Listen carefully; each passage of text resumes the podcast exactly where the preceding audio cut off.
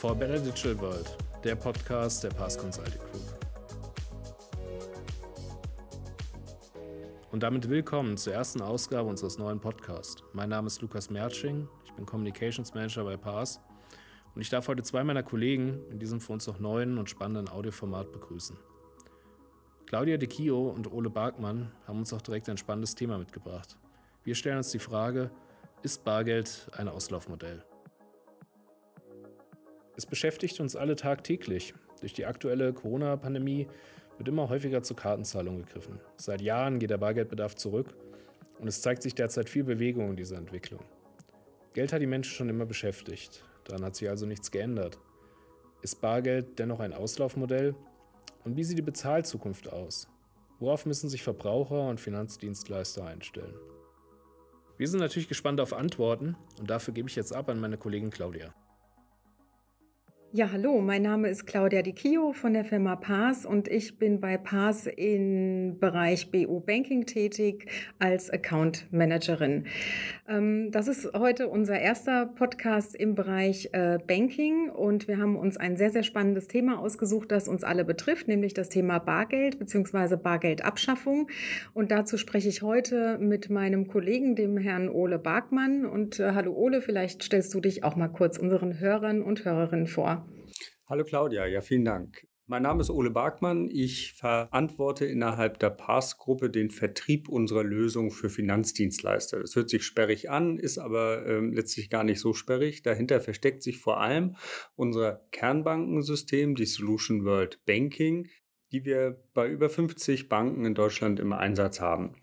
Ja, und heute sprechen wir ja auch über ein Thema, das natürlich viele Banken und Bürger umtreibt. Genau, so ist es. Und deswegen äh, wollen wir heute mal das Thema Bargeld ähm, bzw. Bargeldabschaffung beleuchten. Und dazu äh, stelle ich dir, äh, lieber Ole, auch direkt mal ein paar Fragen, weil uns deine Meinung bzw. mich natürlich auch sehr interessiert.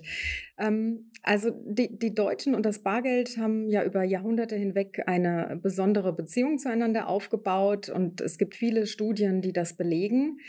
Ähm, nicht nur die Liebe zum Bargeld aus Sicht der Verbraucher ist aber zentral, ähm, auch aus volkswirtschaftlicher Sicht spielen Bargeld und der Zahlungsverkehr eine große Rolle.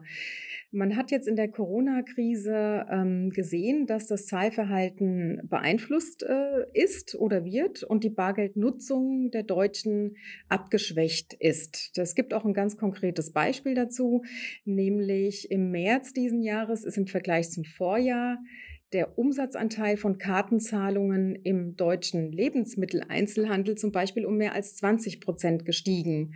Ole, welche Auswirkungen hat das auf den bestehenden Bargeldkreislauf? Ja, ich, ich glaube im Grunde faktisch gar keine.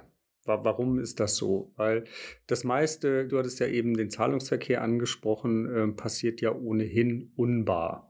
Das heißt, ganz viele Sachen werden überwiesen ähm, und nur ein, ein geringer Teil des Gesamtzahlungsverkehrs findet heute überhaupt bar nur statt, sowie auch nur ein geringer Anteil des gesamten, der gesamten Geldmenge auch nur als Bargeld vorliegt. Deswegen glaube ich, auf den Bargeldkreislauf und volkswirtschaftliche äh, Effekte wird das, glaube ich, nicht haben. Letztlich ist es so, ähm, wie, wie, du gesagt hast, es gab im März diesen Peak, ähm, dass mehr Kartenzahlungen ähm, durchgeführt wurden. Ähm, aber es ist letztlich so, ähm, es ist genug Geld da. Also es ist auch genug Bargeld da. Die, die, die, die Bundesbank ähm, ähm, veröffentlicht ja auch regelmäßig Informationen über die Bargeldnutzung und ähm, die haben gesehen, dass im März zwar natürlich auf der einen Seite die Kartenzahlung, so wie du es gesagt hast, auch angestiegen ist, aber die Leute haben sich auch bevorratet mit Bargeld. Mhm. Das ist ähm, etwas, was, was wir eben auch sehen. Genau, ganz richtig. Ähm, und zwar äh, habe ich erst vor kurzem gelesen, dass die Bundesbank von einer ungewöhnlich hohen Bargeldnachfrage im März berichtet hat. Der Bedarf an Bargeld ist im Vergleich zum Vorjahreszeitraum doppelt so hoch gewesen. Vor allem 100 und 200 Euro Banknoten sind gefragt gewesen. Das heißt also, äh, einerseits steigt die digitale Zahlungsweise und andererseits hat sich die Nachfrage an Bargeld erhöht. Das, also wenn also einerseits mehr mit Karte gezahlt wird und andererseits die Nachfrage nach Bargeld steigt, lässt das ja den Rückschluss zu, dass Geld zu Hause gehortet wird.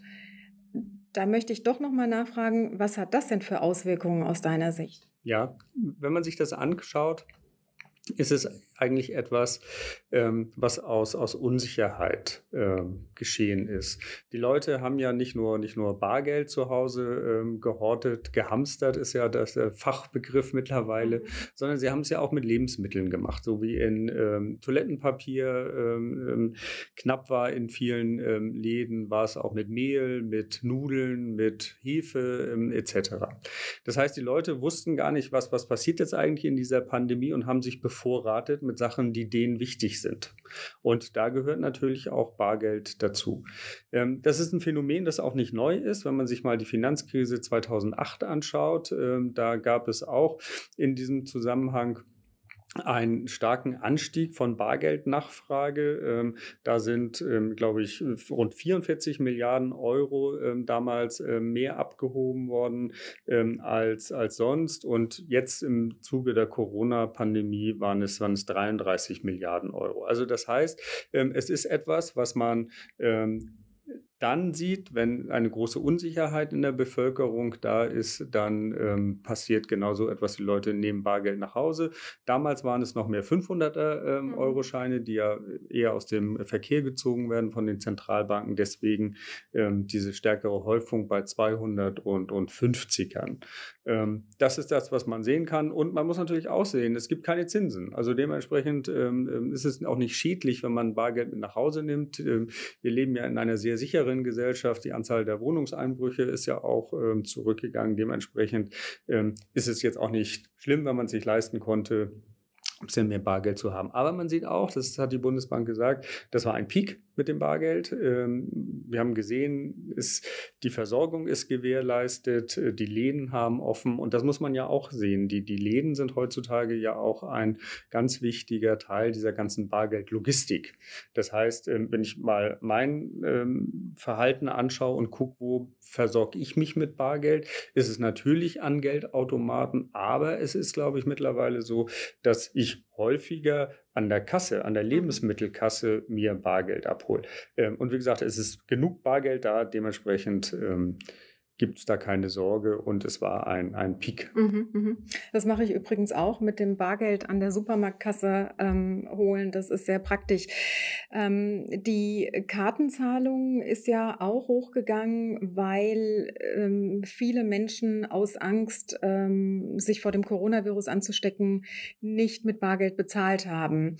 Die Deutsche Bundesbank hat darauf hingewiesen, dass die Gefahr einer Ansteckung mit dem Virus über Bargeld äußerst gering ist. Was mich allerdings wundert, ist, dass die WHO, also die Weltgesundheitsorganisation, die Empfehlung ausgesprochen hat, lieber kontaktlos wegen Corona zu bezahlen.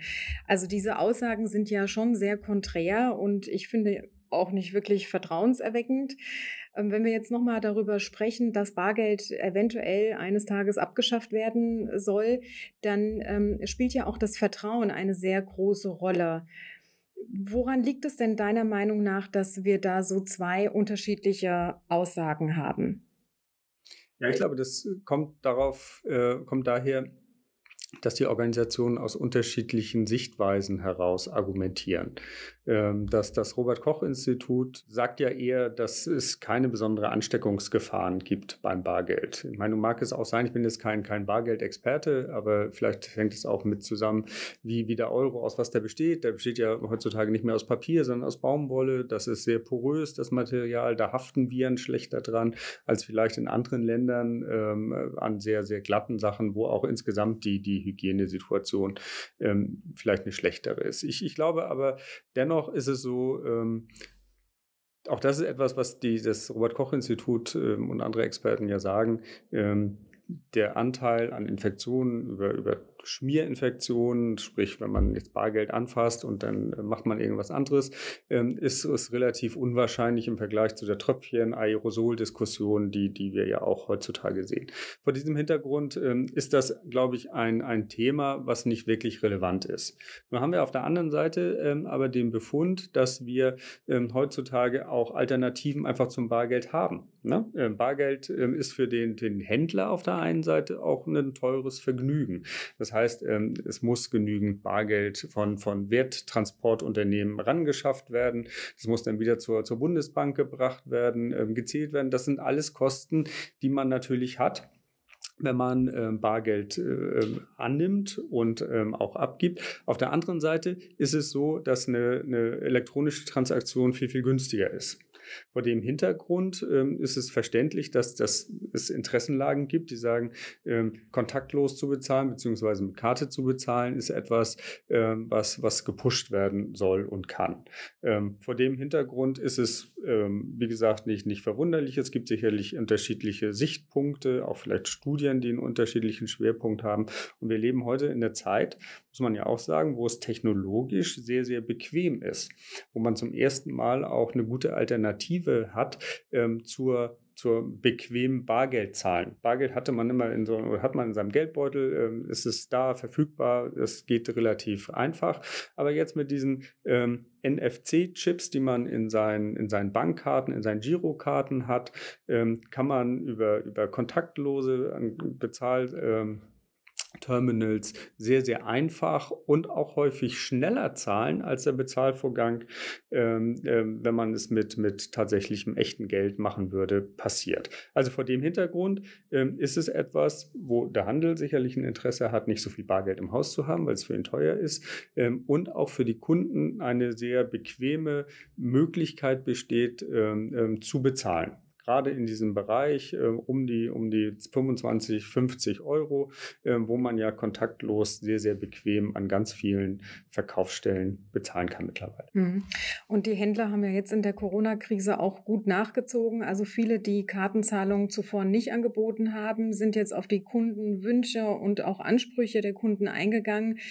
Äh, ich kann mal ein kleines Beispiel aus äh, meinem privaten Umfeld berichten. Äh, ich war neulich beim Bäcker und habe etwas gekauft gekauft für 4,41 Euro und das hätte ich sehr gerne mit Karte bezahlt. Ähm, aber das war nicht möglich und äh, insofern war es dann wieder notwendig, also 41 Cent aus der Tasche rauszukramen. Äh, das ist natürlich auch eine sehr, sehr gute Entwicklung. Andererseits liegt es natürlich schon auch an uns Verbrauchern, ob wir Bargeld äh, weiterhin nutzen. Ähm, denn ich kann mir schon vorstellen, wenn Bargeld nicht mehr im, im, im, im, Umf im, im Umlauf ist, ähm, und nicht mehr genutzt wird, dann verliert es ja sehr wahrscheinlich auch äh, die Attraktivität und auch den Wert, oder? Weiß ich gar nicht. Ähm, wir müssen natürlich sehen, dass es bestimmte, bestimmte Gruppen in der Gesellschaft gibt, ähm, für, für die das elektronische Bezahlen, auch das mit Karte bezahlen, ähm, noch nicht so tief verankert ist, wie es vielleicht bei uns oder bei den, bei den Jugendlichen ist. Also wenn ich in Richtung ähm, der älteren ähm, Gruppe gehe, der Senioren oder eben auch, auch Kinder, die üblicherweise ähm, vielleicht keine Kreditkarte haben, auch kein, kein ähm, Bezahlen über ähm, ein, ein Smart Device machen, ähm, die dürfen wir ja auch nicht verlieren und dürfen wir ja auch nicht ausschließen ähm, an, der, an der Teilhabe. Und Teilhabe heißt eben auch, zum Bäcker zu gehen und sich da ähm, hinzusetzen und vielleicht einen Kaffee zu trinken, wenn die äh, Verhältnisse es zulassen. Vor dem Hintergrund muss man einfach sehen, nur auf das Thema ähm, elektronische oder unbare Zahlverfahren zu gehen, ist sicherlich für denjenigen, der die Mittel hat, der auch die Ausstattung hat, bequem. Aber es gibt eben auch gewisse äh, Bevölkerungsgruppen, die keinen Zugang haben. Äh, denken wir doch auch nur an den großen Teil der äh, Gesellschaft, die einfach gar keine Konten haben. Und wenn du kein Konto hast, also nicht mal ein Basiskonto hast, ähm, dann wird es natürlich auch schwierig sein, eine Kreditkarte zu bekommen. Ähm, und ähm, damit natürlich auch an diesen Zahlverfahren teilzunehmen. Deswegen glaube ich, ähm, Bargeld ist ein ganz wichtiger Baustein ähm, und es ist auch ganz wichtig, dass es das geben wird. Vielleicht noch ein ganz anderer Aspekt, den man auch nicht, auch nicht verhehlen darf. Du hattest ja eben von, von deinem Bäcker gesprochen. Ähm, letztens noch vor der, vor der Corona-Pandemie war ich in Berlin Mitte in, zu einem, einem Vortrag eingeladen in ein ähm, in, ein, in eine Kneipe, das war direkt an der Friedrichstraße und in diesem Laden gab es kein Handyempfang. Und jetzt denken wir das mal weiter. Ähm, es gab auch kein WLAN und ähm, die hatten auch eine, eine, eine ganz oldschool ähm, Kasse dort. Wenn es dort keine Infrastruktur gibt, dann kann ich auch häufig gar nicht mit anderen Zahlverfahren als jetzt bar zu zahlen machen. Und ähm, wenn wir jetzt mal, selbst in, in Berlin-Mitte war das ja so, wenn wir jetzt mal auf das flache Land gehen, ähm, irgendwo ähm, in den Bayerischen Wald, in den Schwarzwald oder nach, nach, nach Mecklenburg-Vorpommern gehen, wo vielleicht die Netzinfrastruktur, ohne dass ich das jetzt genau weiß und belegen könnte, vielleicht nicht so gut ist, weil der Breitbandausbau dort noch nicht ähm, ähm, gewesen ist, ähm, dann muss man das natürlich auch berücksichtigen, wenn man über solche Zahlverfahren spricht. Also ich glaube, wir sind, Deutschland ist noch nicht so weit, dass wir komplett auf Bargeld verzichten können, rein aus diesen, aus diesen Gründen heraus. Mhm. Ja, das ist doch ein guter Moment, um, um mal zu Apple Pay zu gucken und zu Facebook und Amazon. Also diese ganzen großen Unternehmen und Google gehört natürlich auch dazu, setzen Banken immer mehr unter Druck. Ähm, Apple hat zum Beispiel in 2019 ja schon eine, was heißt schon, hat eine virtuelle Kreditkarte auf den Markt gebracht und will ähm, den Kauf hauseigener Produkte via Apple Card zinsfrei und per Ratenzahlung ermöglichen. Bei uns ist Apple Card noch nicht äh, erhältlich, aber die Initiative zeigt ja schon sehr, sehr deutlich den Fortschritt der Zukunft. Woran liegt es eigentlich aus deiner Sicht, dass es so lange dauert, bis alle Banken hier bei uns in Deutschland an Apple Pay teilnehmen? also, mhm. Entschuldigung, also es sind ja schon einige Banken äh, dabei, die, die daran teilnehmen, aber eben noch nicht äh, alle. Mhm. Ich, ich glaube, das sind, sind zwei bis drei Punkte. Auf der einen Seite ähm, ist es so, dass, dass Banken und Bankengruppen haben ja lange an ähm, eigenen Zahlverfahren, eigenen Dienstleistern in diesem Umfeld nur, also möglichst nur festgehalten. Das heißt, äh, solche Initiativen wie ähm, PayDirect darf man, muss man natürlich sehen, wo auch unglaublich viel Geld aus der Kreditwirtschaft hineingeflossen ist.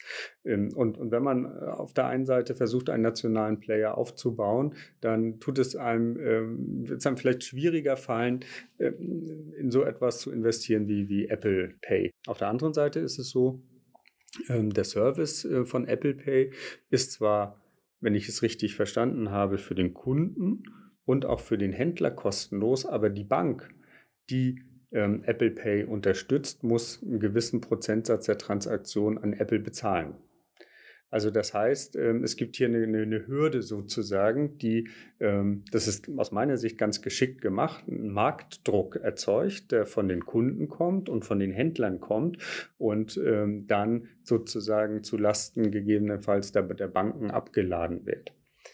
Apple macht vieles sehr, sehr richtig und sehr, sehr gut. Wir sind ja ein sehr erfolgreiches Unternehmen. Und wenn man, wenn man mal schaut, wie lange es gedauert hat oder welches bis vor kurzem, ich glaube, das war so im um, um den Jahreswechsel herum, 2019, 2020. Bis dahin war in den USA die Starbucks-App, also mit der mhm. App, mit der man ähm, auf dem Weg ähm, zur Arbeit ähm, an dem Starbucks-Shop vorbeikommt, schon ähm, sein, ich weiß gar nicht, was es da alles gibt, aber sagen wir mal, seinen Kaffee bestellen kann ähm, und auch bezahlen kann, war die erfolgreichste ähm, Mobile Payment Lösung, bevor Apple Pay kam. Apple Pay hat in den USA, wie gesagt, ich bin der Meinung, das war irgendwann Ende 2019, ähm, ähm, die Starbucks-App als, äh, als, als erfolgreichste Lösung verdrängt. Das zeigt auf der einen Seite, ähm, dass es lange Zeit so ein, ein Nischenthema gelungen war, die erfolgreichste App zu haben. Ähm, aber jetzt, wenn die tatsächlichen großen GAFAs, also Google, Apple, Facebook und Amazon, ähm, in den Bereich einsteigen mit ihrer Marktmacht, ähm, natürlich ganz andere Sachen rocken können. Du hattest ähm, eben gesagt, äh, Apple Pay macht alles richtig. Schauen wir doch mal auf vieles, vieles. oder vieles, vieles stimmt, Verzeihung, äh, vieles richtig. Äh, schauen wir doch mal auf Facebook. Da sieht die Sache ja momentan etwas anders aus, denn äh, Facebook hatte ja Mitte Juni seinen ersten WhatsApp-Zahlungsservice äh, in Brasilien eingeführt. Und Ziel war, dass das Senden und Empfangen von Geld so einfach wie das Teilen von Fotos, äh, also dass das so einfach wie möglich gemacht wird Jetzt äh, ist es so, die Euphorie von WhatsApp Pay war nur von sehr kurzer Dauer, denn nur nach einer Woche ist WhatsApp Pay durch die brasilianische Zentralbank und der wirtschaftlichen Verwaltungsbehörde gestoppt worden. Die Begründung liegt darin, weil WhatsApp Pay der Wirtschaft schaden könnte. Das heißt, es wäre momentan nicht abzusehen, welche Auswirkungen dieser Bezahldienst auf den Wettbewerb hat. Und zum anderen ist auch die Datenschutzfrage, sprich die Datenschutzrechte der Nutzer nicht geklärt. Deswegen kam der Stopp. Jetzt habe ich gelesen, gleichzeitig ähm, ist aber der Bezahldienst der brasilianischen Zentralbank PIX auf den Markt, also soll kommen. Ähm, der Bezahldienst soll kommen. Siehst du da einen Zusammenhang ähm, und wie geht es aus deiner Sicht weiter? Ja, ich kenne natürlich, ähm, Claudia, die Zusammenhänge in Brasilien zu wenig. Wir sitzen hier in Deutschland, wir machen jetzt kein aktives Geschäft mit brasilianischen Banken, deswegen kann ich da ähm, eigentlich nicht wirklich etwas zu sagen. Ähm, ich kann mir aber schon, schon sehr gut vorstellen, dass es hier ähm, solche protektionistischen Maßnahmen von, von dem brasilianischen Staat gegeben hat äh, und gibt, um eigene Verfahren ähm, zu pushen. Das ist etwas, ähm, was, was man in Deutschland nicht sieht. Was man probiert hat, eben mit Initiativen wie, wie, wie PayDirect ähm, zu starten, aber eben ohne politische Unterstützung. Jedenfalls im Sinne von, dass man andere Player versucht draußen zu halten. Das, das, das gibt es in Deutschland nicht. Ähm, der Markt in Deutschland ist auch, glaube ich, ähm, deutlich diverser als der, der Bankenmarkt in ähm, Brasilien. Wenn sich allerdings Player zusammentun und ähm, eine wirklich gute und einfache Lösung etablieren können, dann hat das, glaube ich, auch gute Chancen. Also da äh, würde ich jetzt mal von, von der Südhalbkugel den, den Blick nach ähm, in den Norden Richtung Schweden ähm, versuchen zu lenken. Da haben sich die, die Banken zusammengetan und ein ähm, Payment-Verfahren aus der Traufe gehoben, das, der, gehoben, das sehr, sehr einfach funktioniert, wo man ähm, über Peer-to-Peer-Zahlungen, ähm, die über Banken abgewickelt werden, sehr, sehr einfach durchführen kann. Da findet man ähm, wirklich bei, bei jedem Bäcker, ähm, an jedem Stand, ähm, den man irgendwo sieht, wo man sich einen Kaffee holen kann oder eben auch auf Flohmärkten, ähm, diese Möglichkeit zu bezahlen und es hat dort in, in ganz vielen Teilen ähm, des, des täglichen Lebens das Bargeld mittlerweile schon verdrängt. Will sagen, wenn sich Player zusammentun und eine sehr, sehr einfache, bequeme ähm, Alternative bieten, dann ist es sicherlich die bessere Antwort, als ähm, protektionistisch auf ähm, Verbote von, von Dritten zu gehen, ja, weil es auch funktionieren kann. Mhm. Es kann funktionieren, wenn man eben eine gute Lösung hat. Mhm. Ansonsten ähm, ist das Feld ähm, Facebook, den GAFAs und wenn man Richtung ähm, Richtung Asien schaut, ähm, Baidu, Alibaba und Tencent einfach offen und überlässt man denen das Spielfeld. Hm. Dann machen wir nochmal einen Schwenk zurück zu unserem äh, eigentlichen Thema Bargeldabschaffung. Der IWF hat in mehreren Studien Tipps gegeben, wie Bargeld abgeschafft werden kann. Ein Vorschlag ist zum Beispiel, dass Kontosparer Strafzinsen zahlen sollen, statt von ihrer Bank mit einem positiven Zins äh, belohnt zu werden. Das heißt also, nach Ansicht des ähm, IWF soll das Bargeld kontinuierlich abgewertet werden. Wer in Bar zahlt, muss also per Karte oder Überweisung mehr bezahlen. Ähm, da muss ich auch noch mal fragen, äh, weil ich vorhin gesagt hatte, verliert Bargeld damit den Wert. Also ich könnte mir vorstellen, dass das ein schleichender Prozess ist und, und doch schon irgendwie seine Attraktivität vor allem, aber auch seinen Wert verliert. Ja, weiß ich nicht. Also ähm, ich, ich glaube, das Geld verliert vor allem momentan über, über zwei Wege an Wert. Das eine ist Inflation, sofern wir Inflation haben. Und ähm, das andere sind so etwas wie, wie Strafzinsen. Mhm. Ja, aber die Strafzinsen werden eben nicht auf Bargeld, sondern ja eben auf, auf Kontoguthaben ähm, ähm, ähm, fällig, weil die Banken ähm, eben auch so einen Strafzins in Anführungsstrichen bei den Zentralbanken, wenn sie dort Geld hinterlegen wollen, bezahlen müssen. Also das heißt, das ist für, für die relativ teuer und ähm, diese, diese Kosten versuchen sie an die ähm, Endkunden, an die Privatkunden weiterzulegen. Also ich, ich sehe nicht, solange in Deutschland ähm, die Bargeldlogistik und Versorgung so ist, wie sie ist, das ist auch eine der, der großen Aufgaben der Deutschen Bundesbank, ähm, dass wir hier zu einer, einer ja, deutlichen Verteuerung im Sinne von politisch gewollter Abwertung des Bargelds kommen. dazu sind meiner Meinung nach die, die Signale auch der Bundesbank ähm, zu stark, die in Richtung ähm, Commitment zum Bargeld gehen. Aber wer weiß, das kann sich, kann sich ändern. Ähm, mhm. Wenn wir in, in drei, vier Jahren hier wieder zusammensitzen, sieht die Welt vielleicht schon ganz anders aus. Ja, wer weiß, vielleicht gibt es irgendwann eine Obergrenze für Barzahlungen oder es wird Abhebungsbeschränkungen geben oder weitere, ein weiteres Szenario könnte ja sein, dass es eine Einführung von Steuern, Steuern oder Gebühren bei der Nutzung von Bargeld äh, geben wird. Das sind ja momentan ähm, schon so Diskussionen, die, ähm, die durchaus im, im Raum stehen. Zumindest äh, können wir es momentan nicht abschätzen. Äh, insofern ist äh, das ja noch offen. Ähm, nehmen wir aber mal an, Bargeld würde abgeschafft werden.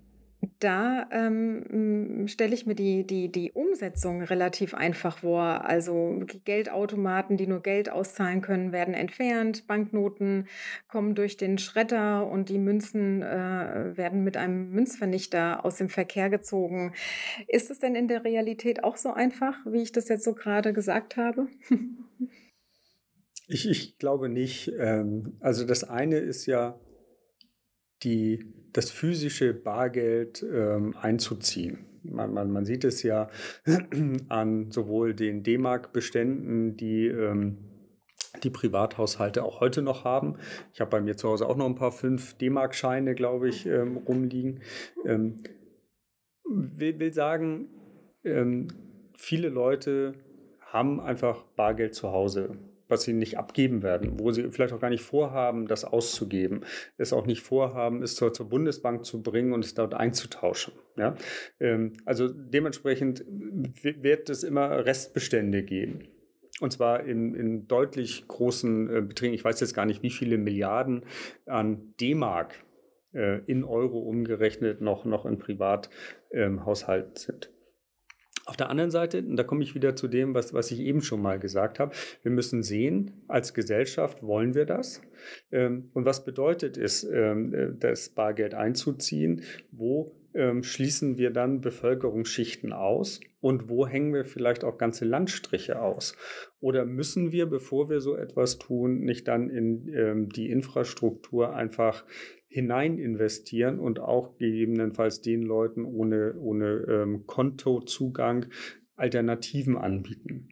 Ähm, das sind die Fragen, die meiner Meinung nach vorher gelöst werden müssen, bevor man tatsächlich in eine flächendeckende ähm, ja, Abschaffung des Bargelds hineingehen kann. Es gibt sicherlich Ökosysteme und Habitate, wo das sehr gut funktioniert, ne? ähm, ähm wo du eben die Infrastruktur hast, wo du auch das Publikum hast, das ähm, nicht wie üblich im, im Einzelhandel, ich glaube, du hast es ja vorhin gesagt, ungefähr 50, 60 Prozent der Transaktionen mit, mit, mit ähm, äh, Karten macht, ähm, sondern wo es 100 Prozent sind. Mhm. Ähm, aber das ist noch nicht flächendeckend so. Ähm, wir können alle nicht in die Glaskugel schauen. Lass uns doch trotzdem mal einmal einen Blick in deine ganz persönliche Glaskugel werfen. Ähm, wie wird eine bargeldlose Zukunft für uns aussehen, wenn sie denn irgendwann kommen würde? Ja, ähm, ich, ich habe mit einer befreundeten Einzelhändlerin, die ein Lebensmittelgeschäft hat, eine, eine Wette laufen, äh, wann auch sie ihren Laden umstellen werden, äh, wie es diese Amazon-Stores äh, sind. Also das heißt, du nimmst ähm, Sachen aus dem Regal ähm, und dann passiert oder beim Rausgehen schon der Checkout-Prozess und ähm, du hast keine Kassen mehr etc. Ähm, ähm, ich, ich glaube, dass das werden wir relativ bald sehen, so mhm. etwas. Und damit wird auch ähm, die zunehmende Notwendigkeit, mit Bargeld bezahlen zu müssen, ähm, sinken. Auch der Bäcker, bei dem du dein, dein Brötchen oder deine Brötchen kaufen wolltest, wird in ein paar Jahren kontaktlos ähm, oder eben äh, Kartenzahlung akzeptieren, weil über Regularien, es gab ja vor ein paar Jahren die Reduktion der Interchanging Fees, also der, der Kartenzahlungsgebühren, sind gesunken. Das ist ein politischer Wille stand dahinter. Das ist eine, eine Verordnung, ähm, eine EU-Verordnung gewesen, ähm, beziehungsweise eine Direktive, die das ähm, ermöglicht hat. Und vor diesem Hintergrund, der Weg ist da. Wir werden so etwas sehen. Wir werden aber auch immer noch bestimmte Umgebungen haben, wo es Bargeld meiner Meinung nach geben wird. Und ein anderer Aspekt als, als Familienvater ist, glaube ich, auch ganz wichtig. Ich glaube, wir müssen auch unseren Kindern vermitteln können, dass Geld nicht nur etwas ganz Virtuelles ist und immer da ist, weil immer auf irgendwie einer Karte, sondern es ist auch ein deutlicher Lerneffekt zu sehen. Man hat, was weiß ich, 15 Euro Taschengeld bekommen und ähm, am 20. ist das Portemonnaie vielleicht leer. Mm, das, ja, also das ist, glaube ich, ja. auch ein ganz, ganz wichtiger Aspekt. Aber äh, das sind, sind sozusagen eher so die pädagogischen Handeffekte. Ja. Ähm, wir werden in, in weiten Flächen werden wir sehen, dass ähm, man auf dem Markt bei Flohmärkten ähm, einfach einfach kontaktlos ähm, zahlen können wird und das Bargeld wird abnehmen. Ja, ich denke, wichtig ist, dass einfach die Freiheit bleibt, dass äh, wir entscheiden können, wollen wir bar zahlen oder eben nicht.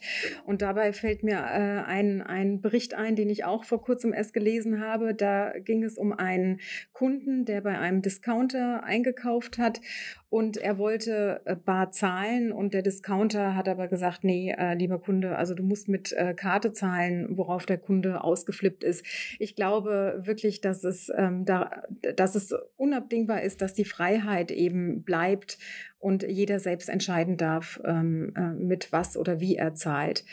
Du hattest äh, vorhin das äh, Thema mit, mit Kindern angesprochen. Ähm, wenn es jetzt kein Bargeld mehr geben würde, dann wäre ja auch die Frage, wie steckt die Oma oder der Opa in Zukunft ihren Enkelkindern ein paar Euro für ein Eis zu, ohne dass die Eltern äh, es mitbekommen? Und vor allem auch, was, was passiert mit Trinkgeldern? Ähm, ähm, also das sind ja lauter so, so Themen, die, die uns ähm, beschäftigen. Ähm, zum anderen ist es aber auch so, dass jede Finanztransaktion ja auch gespeichert wird und nachvollziehbar ist. Vielleicht das als letzte Frage. Ähm, werden wir immer gläserner? Ja, definitiv. Also das, das ist so. Ähm, nur in Anführungsstrichen, dass das Bargeld und die Zahlung mit Bargeld ist ja komplett anonym. Ja, also überall anderes, an anderen Stellen hinterlasse ich ja digitale Spuren. Und ähm, dessen müssen wir uns bewusst sein, dass, dass es so ist.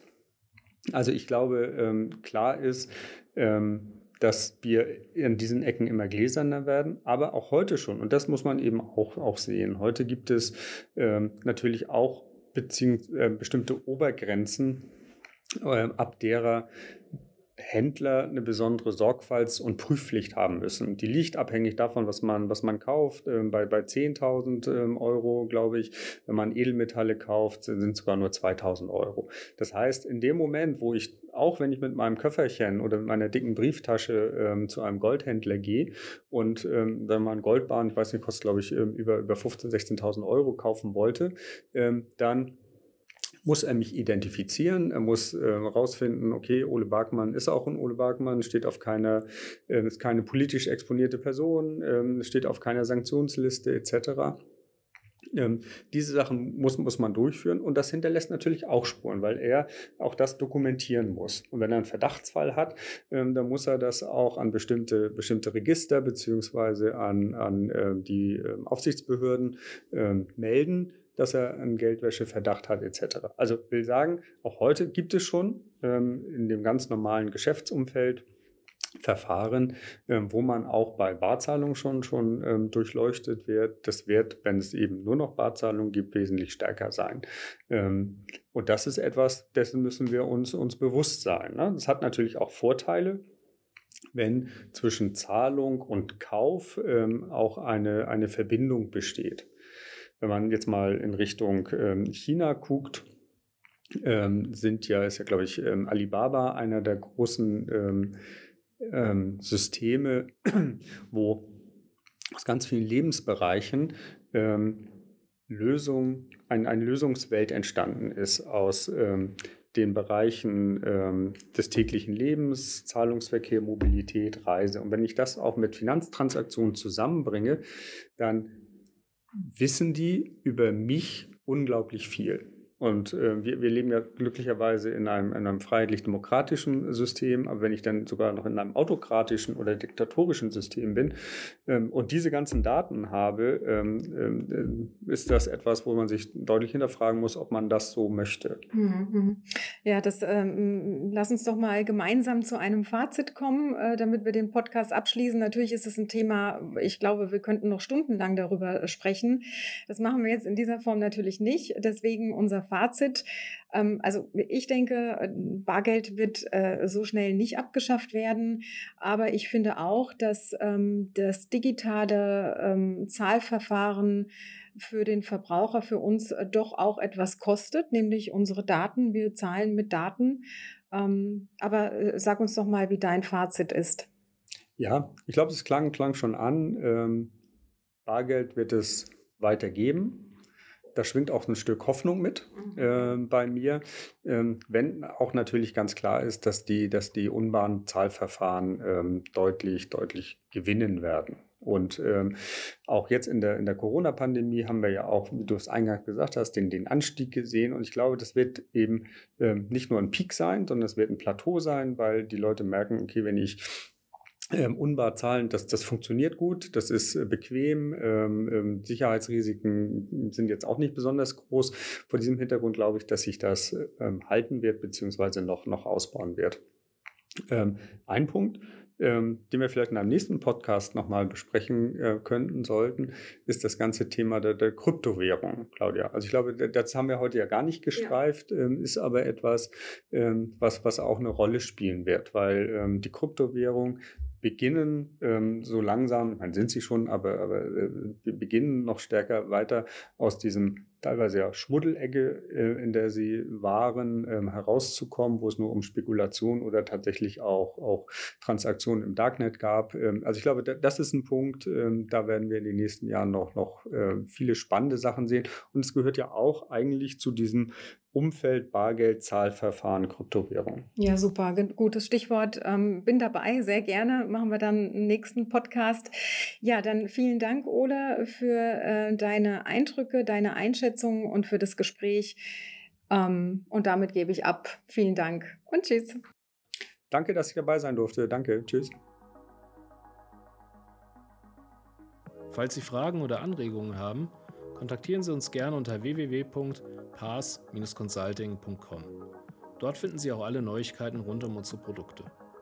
Weitere Themen und Beiträge unserer Mitarbeiterinnen und Mitarbeiter lassen sich auch auf unseren Pass-Blogs finden. Danke fürs Zuhören und bis zum nächsten Mal.